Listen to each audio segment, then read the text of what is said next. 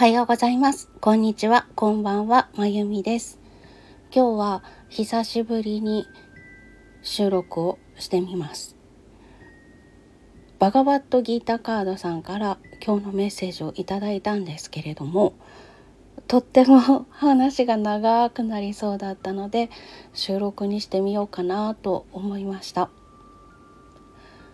今日出てきたカードはクシェートラ体現されたものというカードでした。このカードのメッセージとして体という土地表されたもの自分を笑う力というものがあります。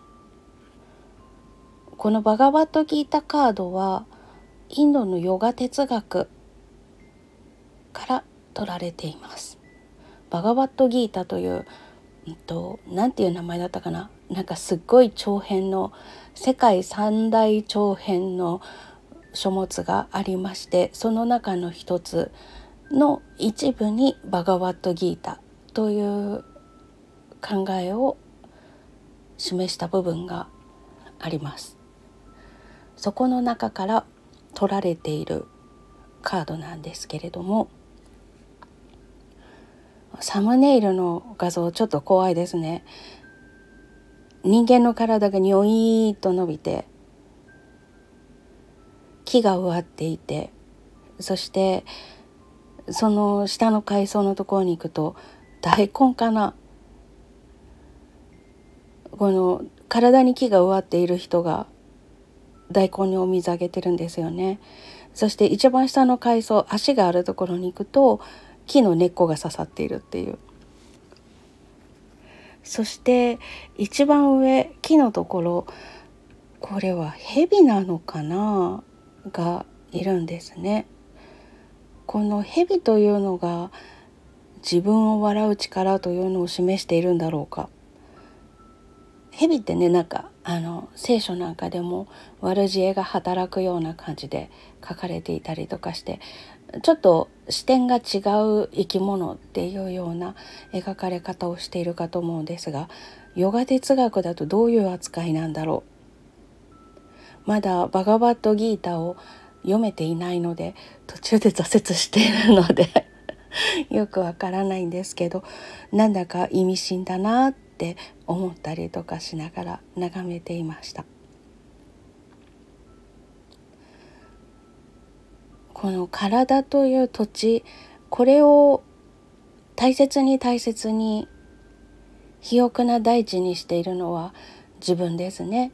自分が毎日食べているものとか自分がとっている睡眠だったりとか運動だったりとかそういったもので自分の体ができています。でも体が全てじゃないよねっていうこと。例えば何日か前にあの X ツイッターですねの方で私「所詮全ては借り物」っていう ツイートをしたんですけどそれに対してちょっとお問い合わせをいただいたりとかあの問答が始まったりとかっていうようなことが DM の方とかあと通話をしてお話しする人なんかからいただいたりとかっていうようなことがあったんですけれどもあのすごく分かりやすい例でいくと例えば持ち家があります持ち家で土地も所有権です借地権じゃなくて。とするとその土地って自分のものじゃないですか。でも果たして土地は自分のものなんでしょうか？で考えていくと根本的なところに行くと土地は地球のものですよね。で地球から地球が持っているものを人間の法律の中で借りてここは私のものです私がここにいていい場所ですって決めているのが人間のルールだから決して地球からその土地をもらったわけでも買ったわけでもないわけですね。地球からすると知らんがなっていう話。あとは例えばお金お金一生懸命稼いで一生懸命かき集めて自分が自分の目的のために使ったりとか好きに使ったりとかしていいものっていうような感覚がありますけれども通貨は国から借りている物々交換の手段だったりとかこちら側が交換するものを持たない時に誰かから物をもらうための手段だったりとか何かしてもらった時に「ありがとう」ってお伝えするための手段だったりしますね。でもお金例えば千円札を「あこの絵気に入らんわ」って言ってビリビリに破いて捨てたらなんだっけ通貨はなんとかかんとか法っていうのがあるんですよね。調べたのに法律の名前忘れちゃった。えっと昨日スレッズかなんかにその法律の名前あげたので気になる人は見てください。うんとなんて法律だったかな。でちゃんと罰則もあるんですよ。だからすんごいお金持ちですんごいケチだったとしても仮装される時に棺桶の中にお金入れられないじゃないですか。一緒に燃やしてもらえるわけでもないし向こう側に持っていけるわけでもないまあ向こう側の世界があるかどうか知らないけど だからすっごい分かりやすいこのお金とか土地とかっていうので今お話ししましたけれどもそれも所詮地球だったり国だったりからの借り物なんですよね。なんとなく自分のものっていうような印象を持ってしまいますけれども借り物なんです。じゃあこの体はどうなんだ？この今生きている命はどうなんだっていうこととかを考えていくとすごくあの全問答だったり 哲学的なところになってきてしまってややこしいんですけれどももしかするとこの体も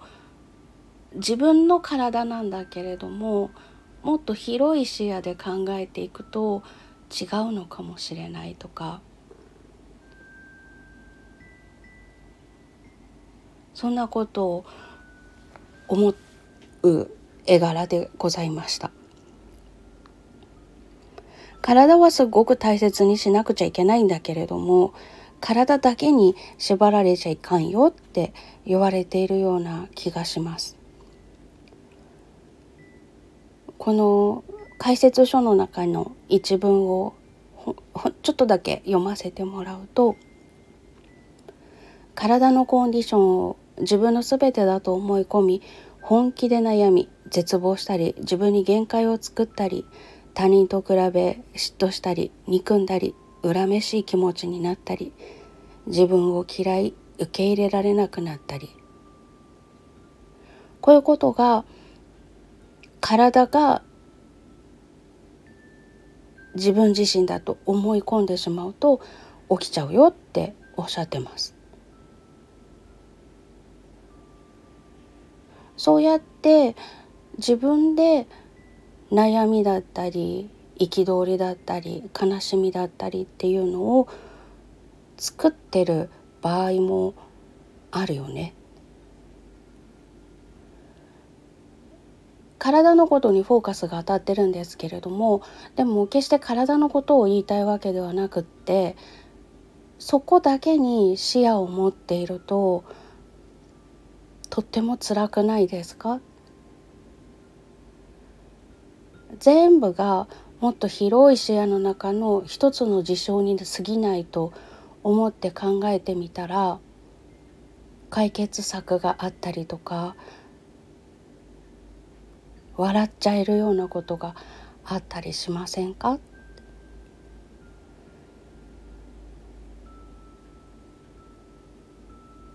ていう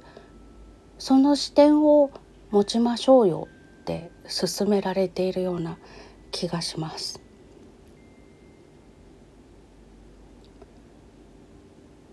体はすっごく大切です。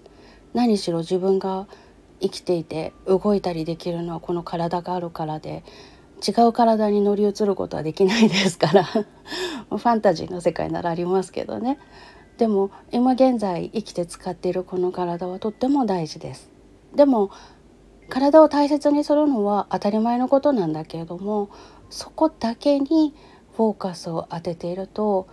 しんどい時ってありません？もっともっと広い視野の中でこの体すらこの地球という生命体を生み出した宇宙の中の一部と思って捉えてみたらああここでアートマンとブラフマンの考えと近くなるな私が考えると。うん。そういうことなのかな？その宇宙の中の一部として考えると今悩んでることがちゃんたらおかしくなったりっていうこともあったりすることないでしょうか？そんな風に今悩んでいるちっちゃな自分のことをなんと愛おしくて面白い生き物なんだって笑ってしまえる。そんな視点を持ってみたら身も心も軽くなることがあるんじゃないかなって思います。眉間にしわ寄せて深刻な顔をしてたとしたって24時間これだけはどんな立場の人にも平等ですから一日が過ぎ去ってしまうそれよりかもあなんかこんなことで悩んでた私って笑っちゃって次に向かっていく。そんなキラキラしたエネルギーで前に進んでみても眉間にしわを寄せて深刻に考え込んでうつむいていても同じ24時間なんだったらどっちが過ごしたいですか？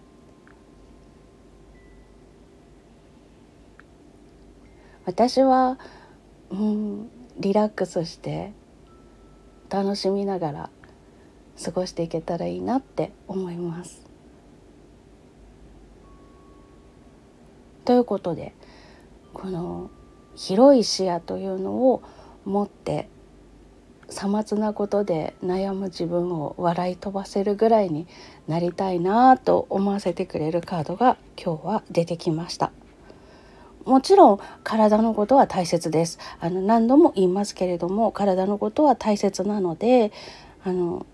今病気で苦しんでいる方はきちんと病院に行ってお医者さんに見ていただいてなんとか解決できるように努力するっていうのは必要です。これをあの気持ちの持ちようで何とでもなるから病院に行く必要なんかないよ笑い飛ばしていれば病気なんか治るよっていうわけではないです。そこはお気をつけください。そういうことではなくてそれはそれできちんと治療する必要はあるんだけれどもでも心気の持ちようの部分っていうのまでそこに縛りつけなくてもいいんじゃないかなっていうことです。ということでそこだけちょっとお気をつけいただきたいんですけれども体のことを大切にするのはとてもとても大切なこと重要なことでも視野世界を見る視野というのは広くとっておいてもいいんじゃないかなというお話です。今日の絵柄を見ていてそんな視野を広くこの蛇かなんかみたいななんか木のところにいる生き物がもっと高いところから広い視野で世界を見たらいいんじゃないって言ってるような気がしてなんかこの子がすっごい気になるんですよね。この生き物何なんだろう 3本生えている木の後ろの方にはまるで鳥の尾っぽみたいな感じで尾羽みたいな感じで葉っぱが3枚連なっているしなんかすっごくこの一番上にいる生き物が気になるんです。